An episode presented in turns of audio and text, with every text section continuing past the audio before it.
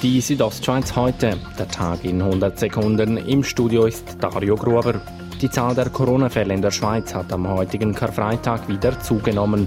Das Bundesamt für Gesundheit meldet 734 neue positive Corona-Tests. Die Gesamtzahl der Corona-Fälle beträgt laut dem BAG neu mehr als 24.000. Die Zahl der Todesfälle liegt bei 805. Der Osterverkehr in Richtung Süden hielt sich in Grenzen. Vor dem Gotthard-Nordportal war am heutigen Karfreitag laut Via Swiss kein Stau zu verzeichnen.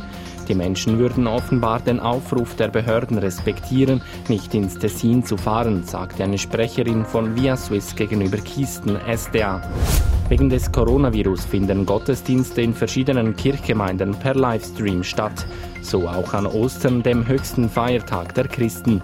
Der katholische Pfarrer von Davos, Kurt Benedikt Zusack, sagt, Was mich sehr gefreut hat, war, als bekannt wurde, dass die Gottesdienste abgesagt werden müssen, wie viel Resonanz gekommen ist. Also man spürt schon die Verbindung der Menschen zur Kirche.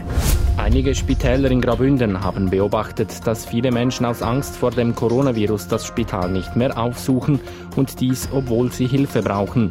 Die Bündner Kantonsärztin Marina Jamnitzki sagt, Wenn jemand gesundheitliche Probleme hat, wenn jemand Beschwerden hat, man soll zum Arzt gehen, man soll nicht daheim bleiben und warten, bis es schlimmer wird. Die Zurückhaltung der Patienten könne schwerwiegende Folgen haben, so Jamnitzki. Die Südostschweiz heute, der Tag in 100 Sekunden, auch als Podcast erhältlich.